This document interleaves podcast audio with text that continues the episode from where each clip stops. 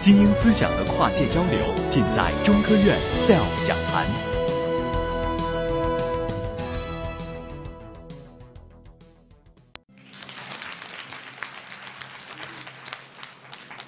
大家下午好，我是张静。三十年前呢，我是离开这样一个村庄，很普通的一个村庄，是在北京市昌平区十三陵镇康陵园村，就是在这个图上这个呃南霍虎山这个地方。这地方呢，离咱们现在的地方不是很远，大概是四十公里左右。三十年前呢，我初中毕业，然后呢离开我的乡村到了城里面，非常顺利的考入了北京市的一所市重点中学，是二当时叫二十六中，就是现在的北京汇文中学。高中毕业后，我又顺利的考上了大学，然后又读了研究生。研究生毕业以后呢，又非常顺利的就分到了英国驻中国大使馆工作，在那边呢一直工作了十八年，一直到二零一五年三月份的时候，我从使馆出来，出来以后呢，给英国刚才这个屏幕上讲的这两个机构呢做首席代表。我呢是属于非常是非常顺利的，然后在我们的村子里面，我们村的村民在教育他们的孩子的时候，都会都会拿我做对比。所以我在他们的嘴里面呢，就是别人家的孩子。现在呢，就是农村的孩子考上大学不是一件非常新鲜的事情。我们村的孩子也有很多考上大学的，也有考上清华大学的。但是有一一点不一样的是，毕业以后呢，他们很多人找不到理想的工作。所以今年春节的时候呢，我回娘家，然后村子里有几位村民拉着他们的大学毕业生的孩子来找到我说：“你在城里待了那么多年，你肯定认识好多的人。”你能不能给我们孩子找个工作？或者你认为我们孩子干什么比较合适？那我就会拉孩子，就会问他：你你想干什么呀？你有什么样的兴趣啊？往往这些孩子都支支吾吾的，我也不知道想干什么，能找个工作就可以了。那后来我就跟他说：我说你想没想过，农村也是一片广阔的天地，你能不能回到咱们村子里干点什么呢？首先，这家长就非常质疑：回村干嘛？好不容易考上大学的，我们才不回来，你都不回来，我们干嘛要回来呀？那孩子就问：“那那您说我们村子里能干什么呀？”我说：“你看啊，村子里有这么多的资源，咱们资源呢，包括咱们的土地，包括咱们的乡村，还有农舍，还有咱们的旅游资源。咱们村子离离十三陵这么的近，这些东西都可以开发。其实我在说这话的时候，我心里也没有底气。这村子到底能干什么呢？我呢，在因为是在呃研究呢创新创业教育，所以我也接触了一些国际的理论。”其中有一个理论呢，叫 effectuation，就是一个效果推理理论。简言之，这理论是什么呢？就是你要知道你你是谁，你有什么资源，你想做什么事情，然后从你自身出发，在你可承受的呃损失范围之内吧，你开始做一些事情，然后不断的把你的想法跟别人讲，让别人知道，然后越来越多的人认可你，他们就会加入你，将来就能成就一些事情。所以我就想，那我有什么资源？我能做什么呢？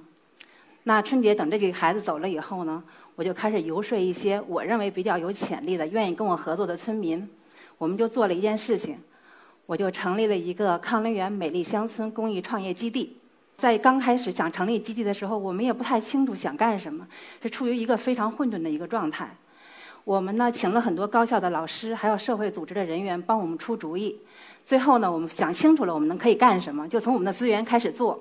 然后从今年的五月份到呃到九月份吧，我参加了两次公益创业大赛，非常的幸运，两次我都获得了金奖。其中有一个奖项呢，就是这屏幕上展示的，这是昌平团区委组织的竞赛，奖品呢就是要我要入驻回龙观的创客空间。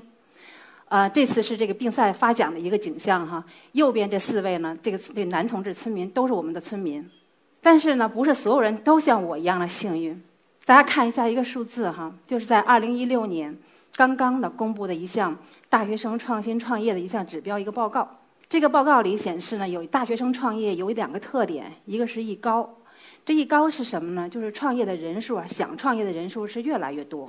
2015年毕业的大学生呢，一共是有24 20.4万的大学生创业，但是也有两低。两低是什么呢？人数虽然高，但是创业率低。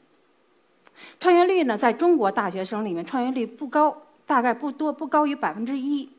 然后在英美国家，大概是百分之二十到三十。这是第一低。第二低是什么呢？大家都猜得到，成功率特别低。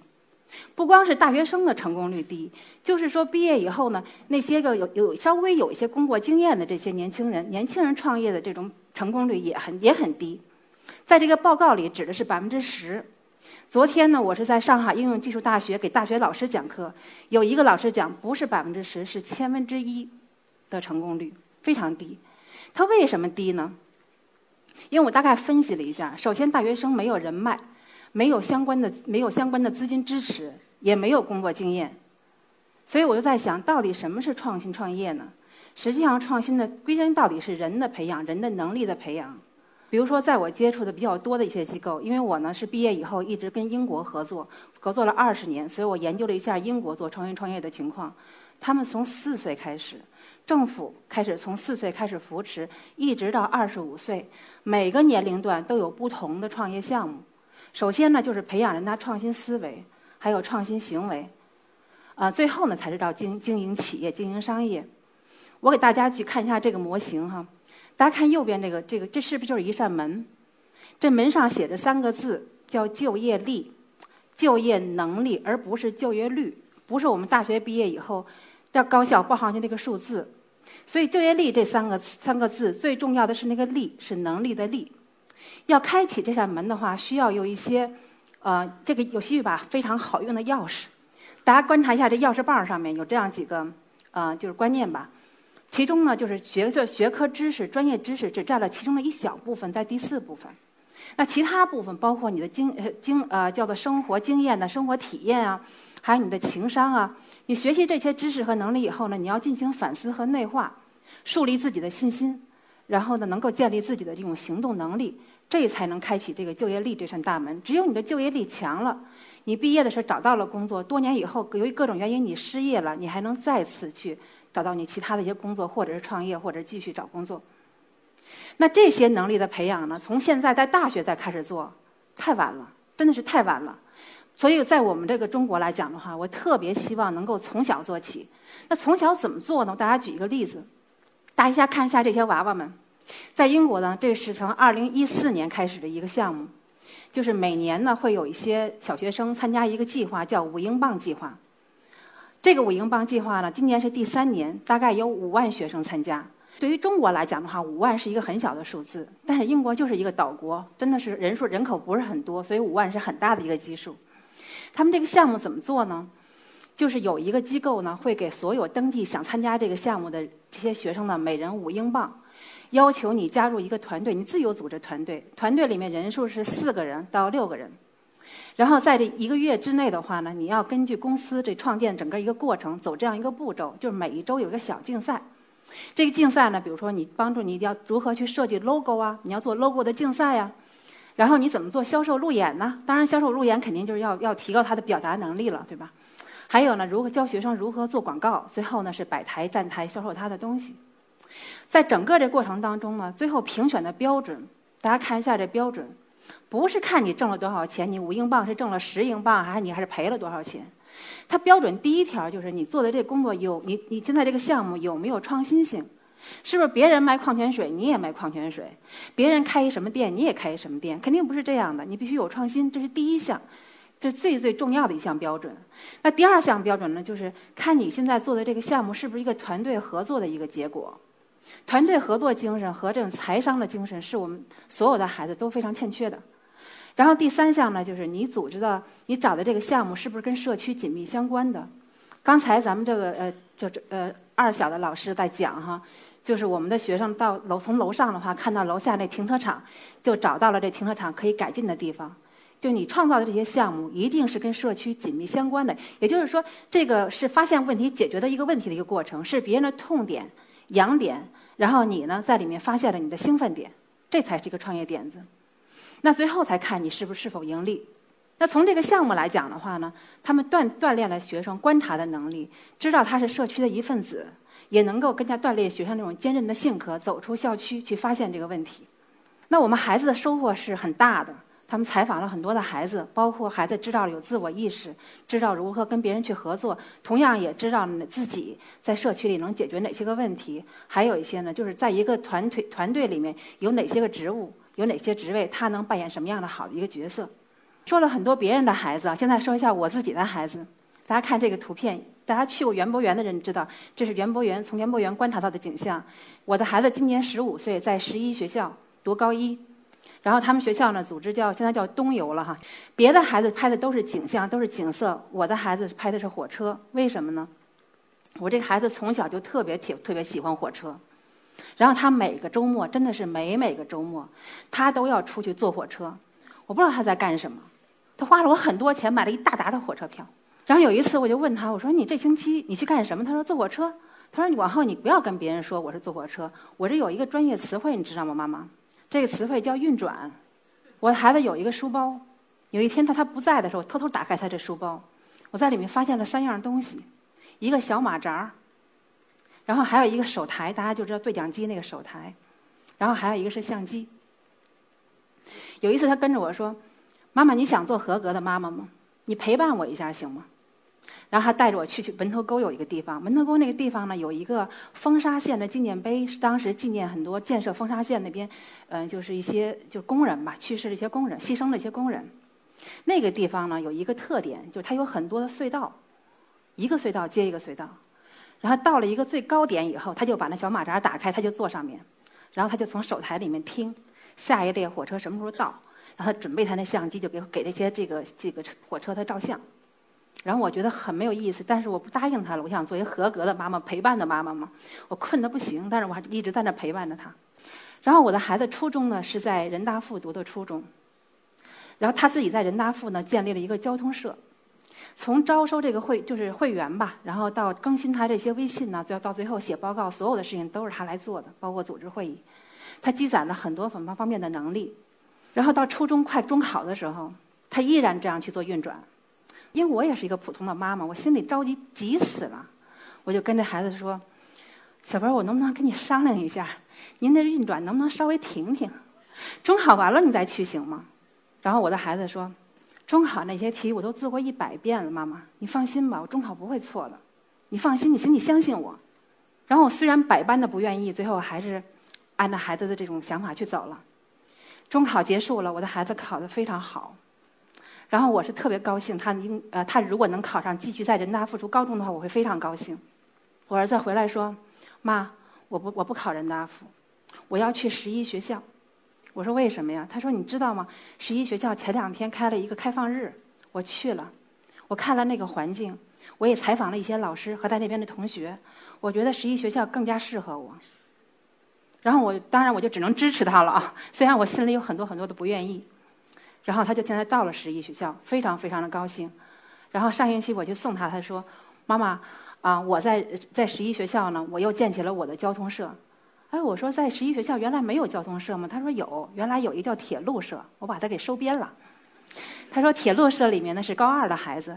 我说高二的孩子愿意为什么愿意被你收编呢？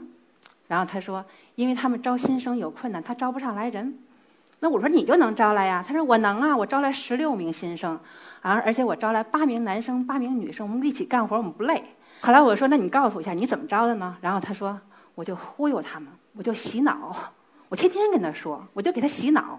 他没有跟我详细的讲到底是怎么洗脑的哈，但是我确实非常非常的高兴，我孩子有这方面的一个能力。但是我问了他一点，我说：“小博，你现在变成你现在这个样子，你觉得跟咱们的家庭环境跟我有关系吗？”他说：“有啊，当然有啊。”我说：“什么关系？”他说：“你不管我。”因为我真的确实没有时间管他，所以我并不是说我放纵他哈，但是我确实觉得给了孩子一个宽松的一个环境，我也觉得非常幸运。这个呢是他所有的乘车记录，我从来没有教过他。我其实我不翻他的日记本，但是他之前呢跟我共用一个笔记本，一个一个 laptop，所以我从里面翻出来，大家看到一下，他有乘车的日期、乘车的车次、从哪儿到哪儿，他花了多少钱，这辆车走了多少公里，所有的这么一个记录。我觉得他将来可能当会计比较合适，这也是乘车记录。我真的对我的为我的孩子，我特别特别欣慰。回到刚开始说的是我在我们村子里做这个康乐园公益创业基地，我做的哪些事情呢？其中有一件事情，我就想把我们这些村民的孩子，然后培养他们一些能力，将来他们毕业以后呢，能够找到一些自己喜欢的工作，知道自己的兴趣点是什么。所以我其中做的一项工作呢，是给我们的学生做这种志愿服务吧，做乡村讲堂。大家看这幅图片，这个呢是北京交通大学的两个研究生帮我们的孩子做泥塑。刚开始教就是你怎么样用这些泥，然后怎么用这些模板，到后来就放开了，孩子们想做什么就做什么了。然后这是一些孩子的一些作品。然后这是我们嗯组织另外一个活动，是农村孩子乡村导读。这位志愿者呢是来自北京大学的一个博士，教我们孩子在读书。这两位老师都给我们反映，说我真的没有想到，农村的孩子太有创造力了。说同样一门课程，我们在城里也教给我们的孩子，甚至有时候教给我们的研究生，他们作为选修课研究生，但是他们做出来的作品，你看吧，就是一个词儿像，像什么呀？就是在我 PPT 上演示什么，他做的就是什么。真的没有想象力，因为你们农村的孩子没有接触过这些，他可以天马行空。所以我就在想，为什么接受的教育越多，这思想越被固越被禁锢了呢？所以我们的教育工作者，包括我们的家长，真的应该好一好好想一想。我们这个村子的基地，刚才我讲哈，离咱们城里真的不是特别远，一共就四十公里的地方。如果你们希望带着自己的学生，带望自己的孩子到我们这村子里来，到我们基地来，我会非常的欢迎。最后呢，我想提一个希望，就是每一次我们在给大学做培训的时候，我们都会讲，不能听完就听完了，你听得很嗨，对吧？你一定要迈出第一步，要做一些做，要要有一些行动。所以我这有三个词教给大家。第一个词呢，就是 here 你听到我讲什么了，对吧？然后第二个，你肯定有一些感觉、感想，就是 feel。最后一步，希望大家 do something，做一些事情，从自我做起，回家。SELF 讲坛由中国科普博览出品，更多精彩内容，请关注中国科普博览公众号。